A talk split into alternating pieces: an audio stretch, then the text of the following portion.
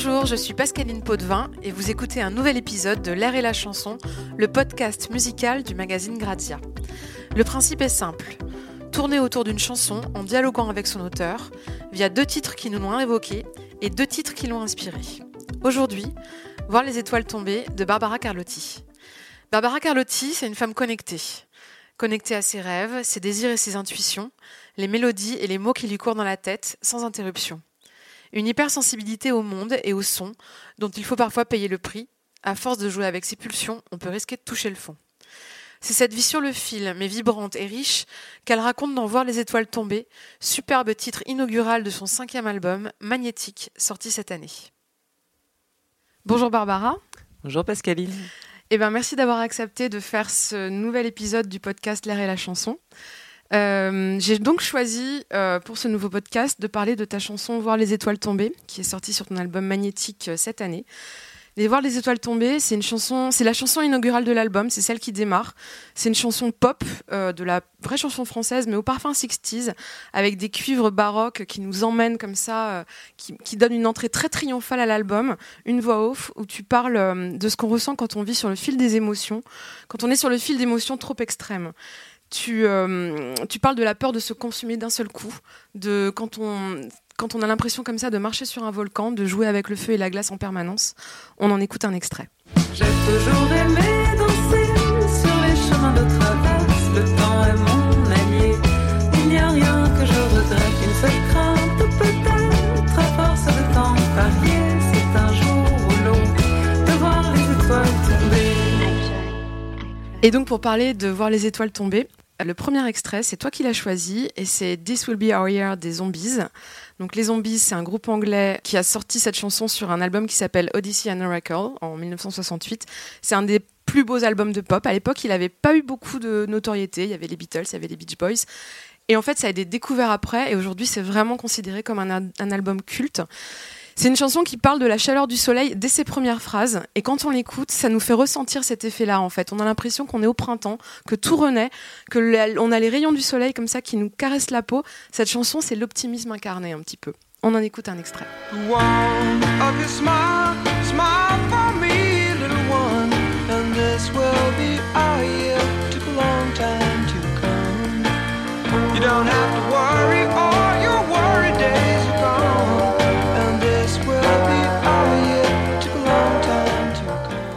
Donc c'est This Will Be Our Year des Zombies. Première chose, pourquoi est-ce que tu nous as proposé cette chanson, Barbara?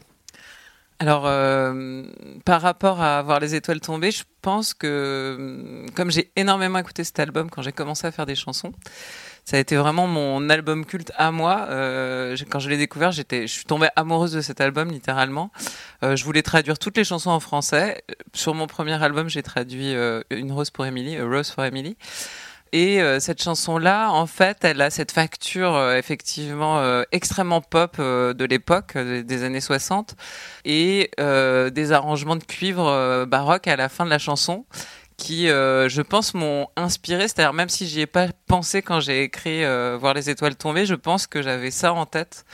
Aussi bien d'ailleurs que euh, Penny Lane des Beatles. C'est vraiment cette pop de l'époque, en fait, des années 60. Elle, elle te elle convoque vraiment euh, des arrangements hyper sophistiqués, classisants ou baroques. Enfin, vraiment là, on, est dans une écriture euh, orchestrale très sophistiquée, quoi. Donc, euh, je pense que voilà, j'avais, sans doute, euh, comme c'est un album qui m'a vraiment beaucoup marqué, je pense que je l'avais en tête et même si je l'ai fait un peu inconsciemment, je pense qu'il a été à l'origine finalement de cette idée de- bah, du, du trio de cuivre que j'ai écrit à la fin de la chanson Voir les étoiles tomber. Et sur le côté optimiste de la chanson, sur ce côté très lumineux, très l'année prochaine sera la nôtre et maintenant tout ira bien, est-ce que c'est ça aussi qui t'a séduit? Maintenant que tu m'en parles, je pense qu'il y a des liens. En fait, bon, moi j'adore cette chanson et c'est vrai que il y a aussi ça dans cette pop de l'époque, c'est-à-dire euh, c'est euh, il y a des cadences en fait, il y a des il y a des suites d'accords qui sont assez addictives et que tu peux écouter en boucle. Et donc euh, il y a vraiment ça dans la dans dans, dans cette chanson de des zombies. Donc après c'est moi c'est pas tant sur les paroles de chansons mais plutôt sur l'atmosphère générale finalement de de la chanson que je me qui, qui me rend le- la chanson addictive et qui fait que j'ai envie de l'écouter euh, tout le temps. Et effectivement, il y a la voix de Colin Blunstone qui est sublime, euh, il y a ce piano en fait. Donc tout ça, c'est vrai que c'est comme un écho, enfin comme ma chanson est comme un écho lointain de cette musique-là en tout cas. Il y a aussi le côté, la, le- la référence à la prod 60s, au rythme Ouais. 60s. Pourquoi est-ce que tu as choisi justement ce clin d'œil aux 60s dans Voir les étoiles tomber? Alors moi, c'est plus que j'écoute beaucoup de pop 60s euh, et toujours, et je pense que c'est une des musiques que je préfère. Il y a, une, il y a un côté incisif, il y a un côté euh, joyeux, mais jamais euh, vulgaire. On n'est pas dans quelque chose de... On n'est pas dans, dans une musique... euh, Enfin, il y a... pour moi, c'est vraiment, euh, il n'y a pas de facilité en fait. C'est plus que effectivement, il y a le côté solaire et en même temps, il y a le côté classisant en fait des harmonies qui, qui te donne, euh, ce- je sais pas, cette cette impression d'espoir et de joie et de, enfin, je sais pas, moi ça me, je sais pas vraiment comment l'expliquer, mais je crois que pour moi, c'est une des musiques qui est, enfin, c'est le début de la pop en fait. Et donc, y a, pour moi, il y a tout ce qui est beau dans la pop et qui est agréable dans la pop, qui est en même temps un peu sucré et en même temps euh, sophistiqué. Et je crois que c'est, en fait, je crois que c'est ça qui que, que j'aime dans cette musique euh, de cette époque-là. Je trouve qu'on on, on essaye toujours de, de la refaire plus ou moins bien euh, avec le temps. et voilà. Donc, euh, et après, je pense que moi, ça me nourrit, c'est-à-dire. Euh, finalement, je pense qu'on s'imprègne beaucoup finalement de ce qu'on écoute et donc euh, finalement ça ressort euh, dans, dans, dans des chansons comme ça. Mais moi, j'écris de façon instinctive, donc euh, je me dis pas je vais faire une chanson pop de couleur 60s, tu vois. Je me dis jamais ça. Je me dis plutôt je compose ma chanson et puis il y a des choses qui ressurgissent en fait en, en la composant quoi. Le beat, justement, Ouais. quand tu as travaillé ensuite avec les personnes avec qui tu as, travaillé la chanson, sur la production, ce beat vraiment très 60s, il est venu, euh, il était là à la base ou c'est en élaborant ensuite, en mettant d'autres instruments qu'il est arrivé? Alors moi, au piano, euh, j'ai une façon de jouer euh, qui est pas du tout technique, donc très simple. Donc je plaque mes accords en rythme en fait. Et quand on a travaillé avec Les Dragon, sur eux, ils ont ils ont beaucoup ces références-là aussi. Donc je pense qu'on s'est retrouvés. Finalement, ils ont affiné fi- ce qu'il y avait dans la chanson, de, dans la maquette de départ, ils ont affiné dans la rythmique. Et, et cette direction 60s, elle a été trouvée vraiment, euh, en tout cas dans la rythmique, vraiment dans, le pattern de batterie et tout ça, il a été trouvé euh, en studio avec Les Dragon. Mais je pense parce que voilà, on a les mêmes références, donc ils ont entendu euh, dans ma chanson le potentiel possible. On va parler pour la chanson suivante d'une chanson justement et d'un groupe qui a revisité les 60s dans, la plupart de ses albums. Tu parles du fait que c'est donc une époque, un espèce d'âge d'or qu'on revisite plus ou moins bien. Là, c'est un groupe qui l'a plutôt bien fait. Donc la deuxième chanson, c'est moi qui l'ai choisie. Il s'agit de Come On Let's Go du groupe anglais Broadcast, issu de leur premier album The Noise by, by People, en sorti en 2000. C'est une balade pop psychédélique, euh, encore très 60s, où la voix de Trish Kennan, donc la chanteuse de Broadcast, qui est tragiquement disparue en 2011, on a l'impression qu'elle s'étend c'est comme un chat au soleil. Moi, c'est vraiment l'impression qu'elle me fait. Un truc très langoureux et très positif. Là aussi, c'est une chanson positive et optimiste qui nous dit en gros qu'il faut en avoir rien à foutre du regard des autres. Ça se passe de manière très subtile. On en écoute un extrait.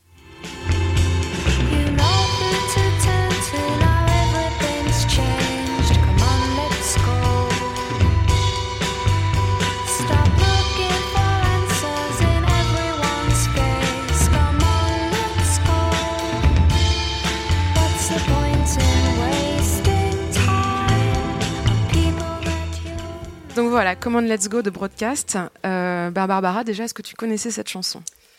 Alors je connais un peu Broadcast, mais moi j'ai écouté euh, pas du tout euh, à l'époque où c'est sorti. J'ai écouté bien plus tard, je crois que j'ai découvert ça il y a 3 ou 4 ans. Et, effectivement, j'étais assez séduite. C'est un peu des groupes comme Stereolab. Il y a vraiment, c'est à la fois des groupes qui utilisent, qui sont des groupes d'électro, quoi, mais effectivement qui reconvoquent beaucoup euh, les années 60 et toute cette pop un peu solaire, effectivement, de l'époque. Donc euh, moi j'adore et puis j'adore sa voix aussi. Je trouve que euh, y a une sorte de naïveté, de, fraîcheur comme ça, d'élégance qui est, assez rare. Et, et, et, et cette chanson, je la connaissais un peu, ouais, sans l'avoir beaucoup écoutée en fait. Moi, je connaissais plutôt la chanson qui a été reprise dans Austin Power, tu sais. euh, c'est une chanson qui parle des de l'amour des livres. euh, Love of Books ou un truc comme ça. D'accord. Et, hein. et qui est... ouais, on vérifie. mais qui, euh, voilà, qui est sublime, qui est carrément sublime et que j'écoute très, très, très souvent. Et en plus de ce qu'elle raconte de cet amour des livres aussi, euh, voilà, qui, qui, moi me plaît euh, déjà une chanson sur le fait d'aimer les livres, je trouve ça génial. Voilà, donc elle est effectivement, elle est proche en tout cas des influences et des et des, et des atmosphères que, que j'aime beaucoup. Que dire d'autre Je ne sais pas. Non, mais que dire d'autre? Moi, je voulais te parler de la voix, en fait, parce que comme tu le disais, effectivement, ce qui frappe dans cette chanson, c'est sa voix qui est unique, qui est fragile et très fraîche, comme tu le disais. La tienne est très différente, mais elle est, elle fait, elle a une, identité forte et ça fait partie de tous tes albums. C'est vraiment, on parle de signature vocale dans dans, dans des, des émissions de, de télécrochet, je dirais. C'est devenu un cliché aujourd'hui quand on parle de musique. La tienne va au-delà de ça. Et euh, j'aimerais savoir, quand on a une voix aussi forte, aussi singulière, euh, qui pose comme ça une empreinte sur la musique, est-ce que tu la travailles? Est-ce que tu accentues ça? Comment tu joues avec ta voix au fil des années, au fil des albums? Euh, bah, une voix, c'est, elle nous est donnée, donc c'est, c'est toujours un peu compliqué comme rapport, je trouve. On la choisit pas, donc, mais par contre, effectivement, faut la travailler. Moi, j'ai commencé par faire du chant lyrique, du jazz, du lyrique. Enfin, je me suis beaucoup, j'ai beaucoup cherché avec cette voix. Euh, j'ai aussi des goûts très éclectiques en musique depuis toujours. Enfin, il y, y a toujours eu pour moi euh, l'idée de dompter cette voix. C'est-à-dire, pour moi, c'est pas du tout une voix facile. C'est une voix qui est à la fois grave mais qui peut monter dans les aigus, mais en même temps pour la domestiquer, il faut beaucoup, il faut beaucoup la travailler et tout ça. Elle est pas, c'est pas. euh, et puis du coup aussi cet ambitus qui est assez grand. Je me, Donc l'ambitus, c'est l'ampleur entre les graves et les aigus. voilà, c'est ça, Mhm. c'est la, c'est la distance. Mhm.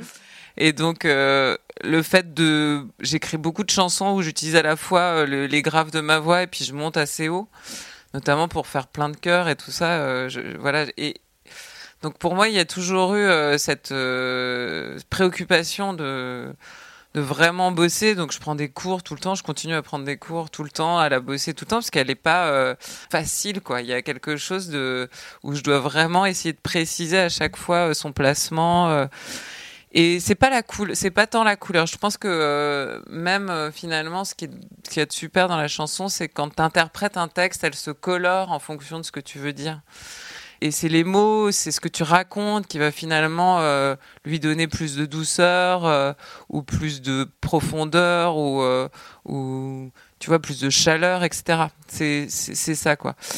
Je sais qu'il y a des chanteurs qui se donnent une voix. Moi, j'ai essayé de trouver l'espèce de en tout cas, j'ai l'impression qu'avec le temps, j'essaye de trouver une espèce de vérité de la voix, c'est-à-dire l'endroit où elle sonne en fait, en fonction de ce que tu as à dire. Et hum, après, euh, effectivement, elle a un caractère euh, très particulier. D'ailleurs, il y a plein de, quand j'ai commencé à chanter, plein de gens qui me disaient qu'effectivement, elle avait des sonorités euh, euh, un peu 60s, un peu anciennes, tu vois, elle vibre et tout, mais aussi parce que je viens du lyrique et que moi, j'ai commencé à la faire vibrer ma voix, à faire des vibratos et tout ça, c'était des exercices. Je sais pas, il y a, avec le temps, j'essaye de, de, de, l'affiner dans le sens de la sincérité. Je sais pas comment dire autrement. Il y a vraiment ce truc-là de, de trouver comme, euh, moi j'aime beaucoup les voix brésiliennes par exemple qui ont ça, tu vois, Caetano Veloso. Ce qui m'épate absolument chez lui, c'est on sent qu'il n'y a aucun artifice sur sa voix. Il la fabrique pas. Mais par contre, je pense qu'il y a un grand travail pour trouver, euh, ouais, pour trouver le, le, le la, cou- enfin, sa couleur à lui. Qu'est-ce qui est lui réellement dans cette voix, quoi.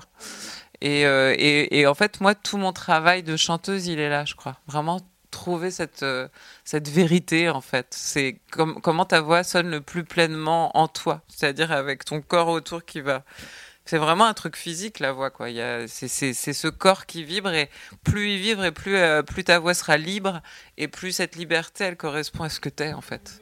J'ai l'impression que c'est le travail d'une vie, en fait. C'est comme un, une Ouais. espèce d'animal qui, qui s'apprivoise euh, toute la vie, qui Ouais, change. et complètement. ouais, ouais. Mm, mm. A des fois où elle te trahit. Ah bah complètement. Bah, Il y a plein de moments où bah tu chantes faux, euh, elle était pas exactement euh, en place, euh, ou alors elle te lâche au milieu d'un truc parce que tu es sur un passage et puis euh, tu l'as pas bien négocié. Enfin, c'est comme n'importe quel instrument. hein. C'est vraiment, euh, il y a vraiment un travail de précision à faire euh, qui est- mais moi que je trouve passionnant. Parce que tu sais que quand t'es en place, par contre, c'est genre, t'as espèce de, tu sens une, une espèce de liberté merveilleuse, quoi.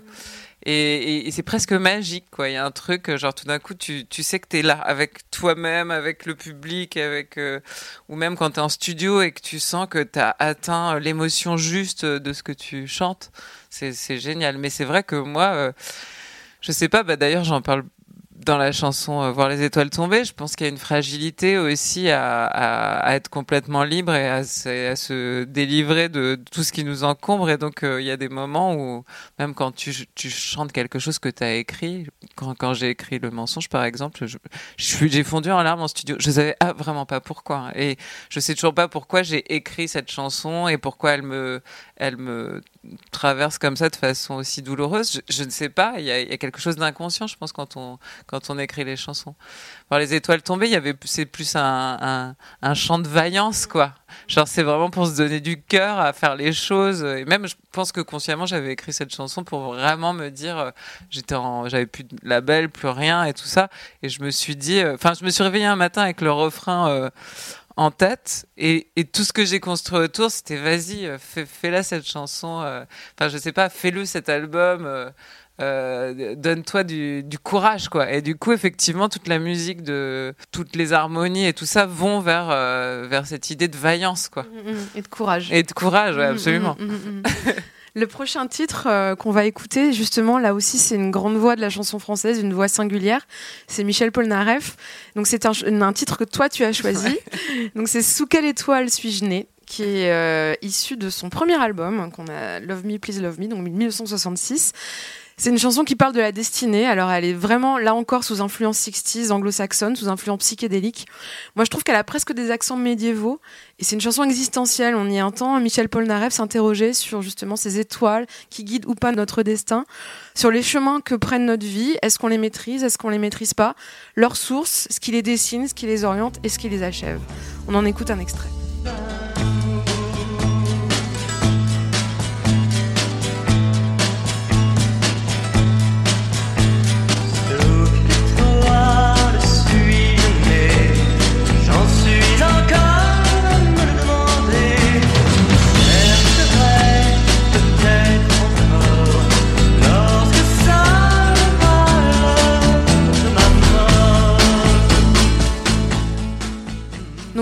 Quelle étoile suis-je né de Michel Polnareff? C'est toi, Barbara, qui a choisi cette chanson. Pourquoi? Bah, par rapport à voir les étoiles tomber, je trouvais que le clin d'œil était joli de, se dire, euh, de voilà, de, filer la métaphore du cosmos, quoi, d'une certaine manière. Et puis aussi euh, parce que euh, quand j'ai fait cet été 66 Révolution Pop, donc je reprenais plein de chansons de pop dans un spectacle qui est une sorte d'émission télé où en fait on racontait l'histoire de la pop, euh, de la naissance de, cette pop-là, euh, 60s comment la pop anglo-saxonne avait vraiment euh, investi le champ de la variété française à une époque et avait complètement révolutionné le paysage de la musique euh, en France euh, à ce moment-là et qu'elle avait donné un peu ses lettres de noblesse à tout ce qu'on écoute aujourd'hui encore quoi. Tous ces grands grands chanteurs qui sont pas tous morts mais qui sont un peu en train de disparaître aussi euh, bah, voilà et, j'ai chanté Paul Naref et il y avait une évidence folle à chanter Paul Naref comme si, euh, bah, tu vois, on parlait de la voix euh, tout à l'heure, comme si la voix, la façon de chanter, la voix et l'écriture de Paul Naref, ça marchait complètement dans mon registre avec ma voix, etc. Et j'étais étonnée de ça. Et je me suis dit, après cet album, euh, ce premier album de Paul est génial en fait. Vraiment, en le réécoutant vraiment beaucoup à ce moment-là, je me suis dit, mais euh, il est merveilleux. Toutes les chansons sont sublimes, elles sont hyper catchy. Euh, Celle-là, elle est moins connue. Et j'aime beaucoup ce qu'il dit, quoi. C'est euh, vraiment de, de se dire, mais en fait, pourquoi on existe? Est-ce qu'on une- est-ce qu'on a un destin? Est-ce que cette destinée est, est- est dessinée dans les étoiles? Enfin, voilà. Et, et, ça, et, et je pense que ça rapprochait de la chanson Voir les étoiles tomber, de se dire, euh, justement, cette étoile y a au-dessus de nous et qui nous guide, et on n'a pas du tout envie de la, voir tomber. On n'a pas envie que ce soit une étoile filante, quoi, tu vois. Il y a vraiment ça, quoi. Et puis voilà, Paul Naref, donc à le chanter, je me suis dit, ouais, il y a quelque chose de lyrique, à la fois lyrique et à la fois, euh, comme tu dis, il y a des résonances un peu euh, de chant. euh, Ouais, de, de ritournelle en fait. Alors toi tu dis médiéval, moi je dirais pas exactement ça, mais vraiment on est dans la ritournelle et, euh, et, et en même temps il y a cette emphase, il y a cette générosité de, de, de la composition quoi. Et, et moi ça j'adore parce que j'ai l'impression que ça me correspond quelque part. Alors que j'avais jamais, euh, tu vois, pour moi c'était pas une référence du tout au départ, euh, Paul Naref. Là j'ai presque euh, découvert qu'il y avait une filiation possible en fait. Sur la, sur la question des étoiles, du destin, j'élargis à ton album Magnétique. Il y a un côté ésotérique en fait dans Magnétique. Tu t'intéresses beaucoup aux rêves Mhm. euh, depuis, depuis quelques années. Euh, pourquoi cette passion elle est arrivée à ce moment-là de ta carrière et pourquoi ça parcourt comme ça euh, tout l'album? Parce que je pense que alors je fais beaucoup de rêves depuis toujours euh, je, note beaucoup de choses dans des carnets disons que pour écrire mes chansons j'ai toujours euh, fait mille choses en fait autour pour euh, m'inspirer pour me nourrir etc et, ja- et jamais et je me suis rendu compte un jour bizarrement euh, que jamais je m'étais euh, j'avais pris cette matière de rêve pour en faire quelque chose.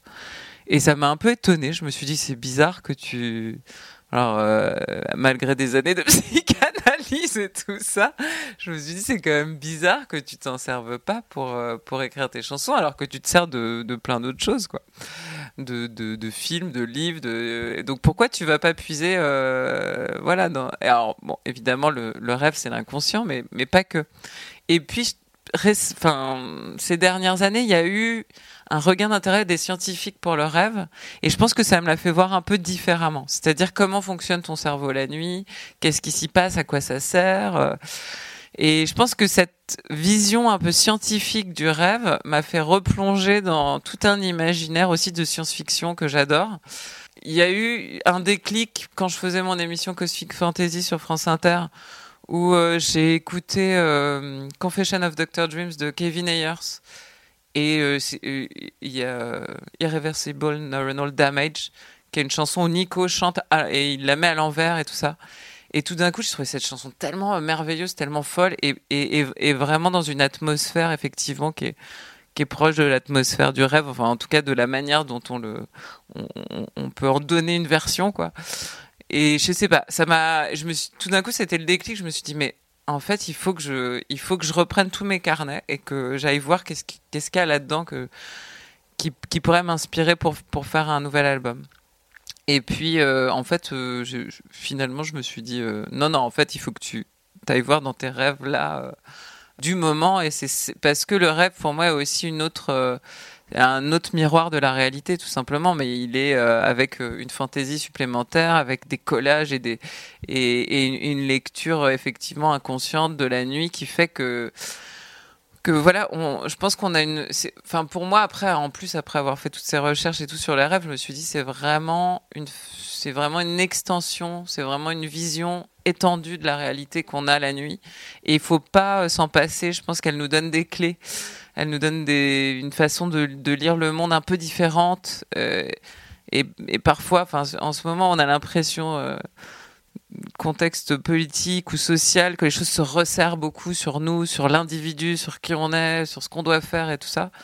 Et je trouve que le rêve, il englobe le monde beaucoup plus, de façon beaucoup plus large. Et, donc, je pense, que pour moi, c'était, c'était à la fois un travail introspectif, mais aussi un travail réflectif assez vaste de, euh, de ce que je perçois, en fait. Mhm. Et qui va jusqu'aux étoiles donc. Et qui va évidemment de l'infiniment grand à l'infiniment petit. Et je me penche sur une- un des points communs aussi entre vos deux, votre- vos deux chansons, pardon, qui est cette notion de chemin. Lui parle du chemin qu'il suit, où est-ce que ça va le mener. Toi, tu parles des chemins de traverse Ouais. qui sont nécessaires dans ta chanson. Et je voulais que tu me donnes un exemple dans ta carrière, dans ta vie, de chemin de traverse que tu avais pris et que tu étais heureuse rétrospectivement d'avoir pris.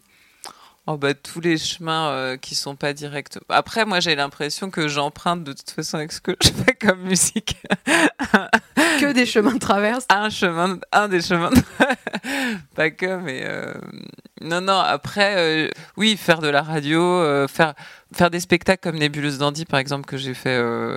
Monter ces spectacles en fait euh, qui à chaque fois entre chaque album euh, j'ai besoin de j'ai besoin d'aller emprunter euh, un peu d'autres voix tu vois de, de, Ouais, de, convoquer de la littérature, du cinéma, de, tourner un peu autour de, la question de la forme, de pas et, pas forcément des choses qui sont hyper visibles. Je sais pas, on avait fait un spectacle avec Benoît de Villeneuve et Gaspard Claus sur les sur les chanteuses folk, par exemple. Et donc on prenait, j'avais choisi un répertoire des années 60 jusqu'à aujourd'hui, jusqu'à Cat Power. Bah tu vois par exemple Cat Power, je lisais euh, une interview d'elle là euh, récemment et tout ça. Je pense que, enfin, de toute façon tant que t'es pas dans le mainstream d'une certaine manière, euh, tu empruntes ces chemins de traverse quoi. Pour moi, c'est ça. C'est, aussi aller, aller puiser dans des choses qui sont pas forcément les choses que tout le monde écoute et tout ça, mais qui, euh, mais qui te donnent un enseignement en fait aussi de la vie, quoi. Parce que la vie, c'est pas fait que de grandes autoroutes euh, vers lesquelles, euh, sur lesquelles on file droit vers notre but. C'est absolument pas ça, quoi. Donc le chemin de traverse, il est, je pense qu'il est, voilà, on est tout le temps en train de s'écarter un peu de la voie qu'on a choisie. On est tout le temps en train de faire un pas de côté, de se dire ah, est-ce que c'est vraiment ça que j'ai envie de faire aussi? Et tout ça, de se poser ces questions. Quoi. Et du coup, j'imagine il faut du courage aussi pour les suivre, euh, ces, ces chemins de traverse. On parlait de la question du courage tout à l'heure. Ouais, mais je crois qu'il faut du courage pour vivre. hein. Ouais, de toute façon. non, c'est ça. Et pour se suivre cette étoile ou pas C'est philosophique. Ouais, et puis de se dire à un moment donné, j'ai sou- être convaincu d'avoir choisi la bonne voie et de continuer à la suivre, etc. Je pense qu'il y a, il y a toujours ça. Mais après, ouais, il y, a, il y a aussi plein de moments de félicité où on est vraiment à sa place et on est très content d'y être, quoi. Une chanson qui parle de courage, c'est la, la dernière autour de laquelle on va, on va parler. C'est Big Time, Sensual- Big Time Sensuality pardon, de Björk, qui est sorti en 1993 sur son second album. En fait, donc son deuxième album s'appelle Début, parce qu'en fait, elle en avait fait un en 77 quand, quand elle était enfant. Mais là, c'est vraiment l'album qui nous a fait, qui a fait découvrir Björk au monde en 1993. Donc, et donc Big Time Sensuality, c'est une chanson avec un beat house typique des années 90. C'est une chanson qui parle de sensualité, mais pas au sens romantique ou érotique du terme. C'est une chanson qui parle d'être sur le point de basculer vers quelque chose d'essentiel et d'avoir le courage de s'y abandonner, même si on ne sait pas ce qu'il y a de l'autre côté. Et on en écoute un extrait.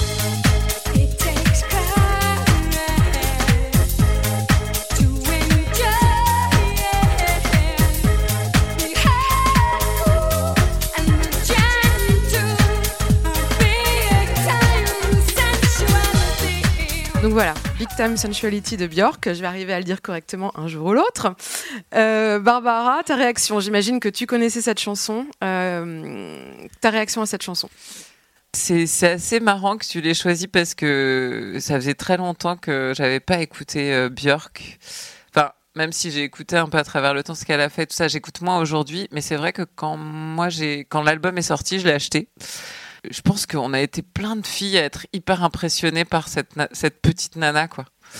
Une espèce de boule d'énergie euh, un peu folle, quoi. Il y avait vraiment un truc, je pense qu'on a, ça faisait longtemps qu'on n'avait pas eu une personnalité comme ça euh, dans la musique pop. euh. Après, aujourd'hui, quand je réécoute, je me dis putain, cette, musique 90s, elle est, hyper marquée et je sais pas si je l'aime encore telle qu'elle est telle qu'elle est. Mais euh, dans cet album, il y avait des chansons vraiment très belles. Il y avait aussi euh, Venus as a Boy.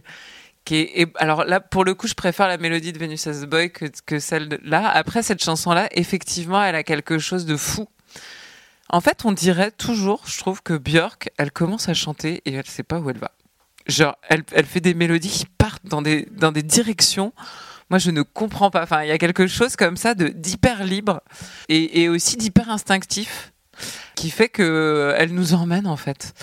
Et effectivement, c'est, elle est hyper belle cette chanson sur l'idée que en fait c'est le corps qui, qui sait, euh, qui va être guidé par euh, l'endroit où il doit aller, ce qu'il doit faire. C'est le corps qui te dit que voilà que, que ce que tu es en train de vivre, c'est important ou pas. C'est pas ton esprit, c'est pas ton cerveau qui, qui, qui guide quoi. Donc euh, là-dessus, euh, effectivement, cette chanson, elle est assez, euh, elle est assez admirable et elle est assez folle. Après, moi, euh, tout, tout cet album, et, en et je me rappelle aussi qu'elle chantait une chanson de Bill Evans, un standard de jazz qu'avait chanté euh, Chet Baker. Non, non, non. Euh, comment ça s'appelle? Euh, Ah, j'ai plus le nom de la chanson. Euh, c'est une chanson d'amour. Et en fait, je crois que on l'entend sur des, sur une, sur cet album, on l'entend sur des, sur une musique hyper, euh, enfin pour l'époque, euh, quand même assez nouvelle, euh, assez avant-gardiste et tout ça, qui mélange vraiment plein d'influences et des sonorités un peu inédites. Et en même temps, elle est capable de te chanter un standard de jazz avec sa voix, quoi, qui est, qui est à la fois, enfin sur le standard, est hyper fragile, quoi. Et je cherche encore le nom de la chanson. Oui, comme elle je- le fera plus tard sur It's So So Quiet aussi, qui est Ouais, un standard voilà. et qu'elle où sa voix Voilà. transforme complètement Et en fait, c'est aussi ça qui est super beau avec euh, Björk, c'est que tu sens qu'elle est, euh, elle est ultra euh, actuelle, ultra moderne dans sa manière d'aborder la musique, et en même temps, elle est pétrie de standards, de vieilles chansons, euh, et, et voilà. Et sa voix peut tout chanter, quoi. Et elle est aussi touchante, et elle est aussi, euh, et elle est aussi vibrante. euh. Enfin, je trouve qu'il y, a une- fragilité dans la voix de Björk, en fait. Elle est à la fois très solide et très fragile, quoi. Et en fait, c'est ça que je pense que, que, que j'aimais et qui m'épatait même à, à l'époque quand j'écoutais Björk, quoi.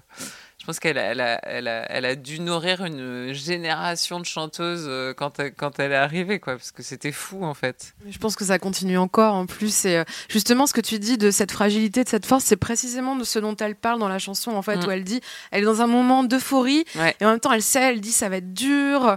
Je sais, je me pose même pas la question de ce qui se passe après ce week-end parce que je veux juste me lancer dans Ouais. l'inconnu. Elle sait qu'elle est dans un mélange de quelque chose de très joyeux et en même temps très effrayant. Et c'est de ça aussi dont tu parles dans Voir les étoiles tomber. À la fin de la chanson, il y a un, un moment de spoken word où tu parles Ouais. et où tu dis justement que tu as beaucoup. J'ai plus les mots en tête, tu vas peut-être nous les, nous les dire, mais où tu dis que tu as peur de te consumer. Et je me demandais pourquoi est-ce que tu avais J'ai choisi. trop de... feu, trop de violence, trop de, Voilà, trop de mouvements feu. contraires. Voilà, c'est ça. Et je me demandais en fait pourquoi tu avais choisi de parler de ce que tu ressentais, de ces sentiments extrêmes, là aussi maintenant, à ce moment-là de ta carrière? Pourquoi c'était important de dire ça aujourd'hui? Ouais, Je l'ai pas du tout pensé comme ça. Je pense que il y a vraiment eu ce matin. Enfin, pour moi, cette chanson, c'est vraiment. Je me suis réveillée avec ce refrain et j'étais euh, dans un état de fragilité hyper extrême. Et donc, j'ai enregistré sur mon sur mon téléphone. J'ai enregistré en vraiment me réveillant, qui restait dans mon rêve de ce refrain. Donc, j'ai chanté le refrain. Et après ça, j'ai commencé à parler en fait. Et ce qu'on entend sur le disque, c'est cet enregistrement. C'est-à-dire, pas réenregistré je, je n'ai pas réenregistré, j'ai pris vraiment ce moment où je, où je, où je, où je dis ça, quoi. Mais, et et c'était après avoir, am- après m'être- en- avoir enregistré ce, ce rêve, ce rêve chanson, quoi, ce rêve refrain.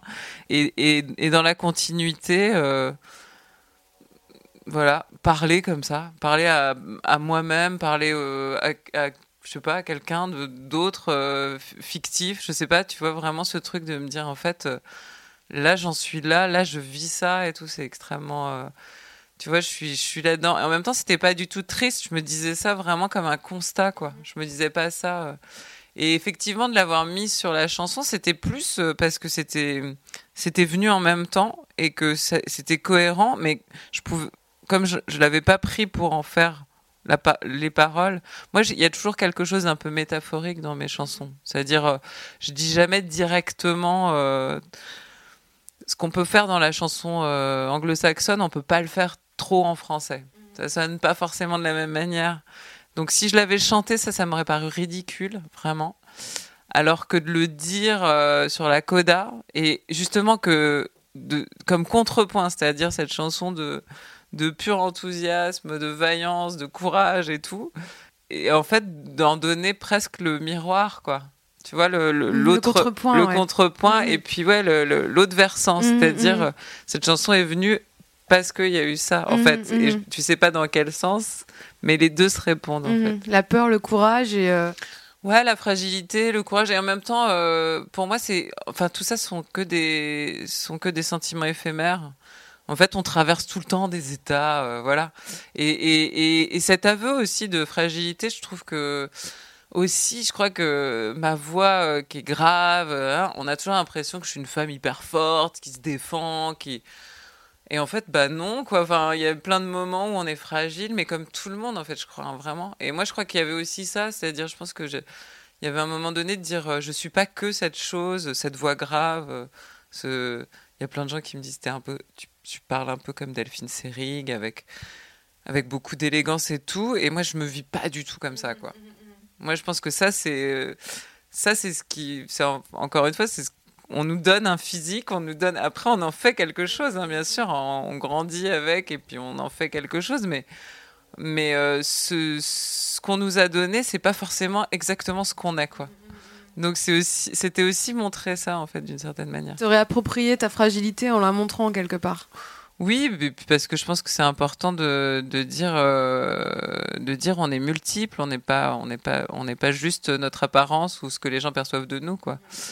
Et puis ouais, puis même je pense pour moi de me dire allez t'as le droit aussi d'être d'être fragile et de pas être tout le temps en train de de dire allez ça va on va je vais y arriver. Maintenant il y a des jours où je me dis non je vais vraiment pas y arriver. Mais justement, c'est ça qui est important, c'est ça qui est intéressant, je trouve, parce que peut-être que dans tes albums, effectivement, tu l'as moins montré. Ouais. Et euh, pourquoi ça arrive maintenant, en fait? Parce que c'est important, parce que on se dit aussi que c'est important aujourd'hui de d'assumer ça dans un monde où on nous, on nous autorise Oui, de moins en moins à l'être. Oui, c'est ça. On, on- on nous dit euh, vous êtes responsable de votre bonheur et si vous n'y arrivez pas, euh, C'est votre faute. C'est votre faute. Et ça, je trouve ça insupportable, quoi. Parce que non, c'est pas de notre faute. Il y a un contexte aussi dans lequel on est. Il y a des gens qui prennent des décisions et qui font que ça a des répercussions sur notre vie. Donc on n'est pas les seuls maîtres de notre dessin. Ça, c'est pas vrai, je crois pas. Mais euh, voilà. Et, et puis, ouais, c'est ça. Je pense que c'est dire aussi, euh, voilà, je suis ça. Je suis aussi cette petite chose fragile et euh, et il faut que je prenne bien soin de moi, certes. Mais euh, je pense que il y a aussi, je pense qu'il y a beaucoup. D'ailleurs, dans cette, dans ce, dans ce monde où où il y a beaucoup d'individualisme et on nous, on nous parle beaucoup de ça et on nous rend beaucoup responsables, il y a aussi beaucoup de, on parle beaucoup d'empathie. C'est-à-dire qu'on on parle beaucoup de, de, de reconsidérer les autres et de ressentir aussi avec eux. Donc euh, je crois que voilà, je crois que ça, je crois que c'est aussi un moment où on, on peut se reconnaître aussi comme ça, quoi. Enfin, où il faut s'autoriser ça en tout cas. Donc c'est une manière de, c'est moi c'est une manière de le faire en chanson. Ok, très bien. bah, Merci Barbara. Merci à toi.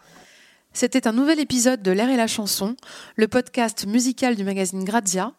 Le montage a été assuré par Florence Centraux et le mix par Ludovic Tesset. Barbara Carlotti sera en concert le 4 décembre à Paris à la Gaîté Lyrique, le 14 décembre à Bordeaux, le 15 à La Rochelle et en tournée en 2019 avec une date à Reims le 27 janvier et le 8 février à Pornichet. Si vous aimez ce podcast, n'hésitez pas à vous abonner, à le partager et à nous mettre 5 étoiles sur iTunes.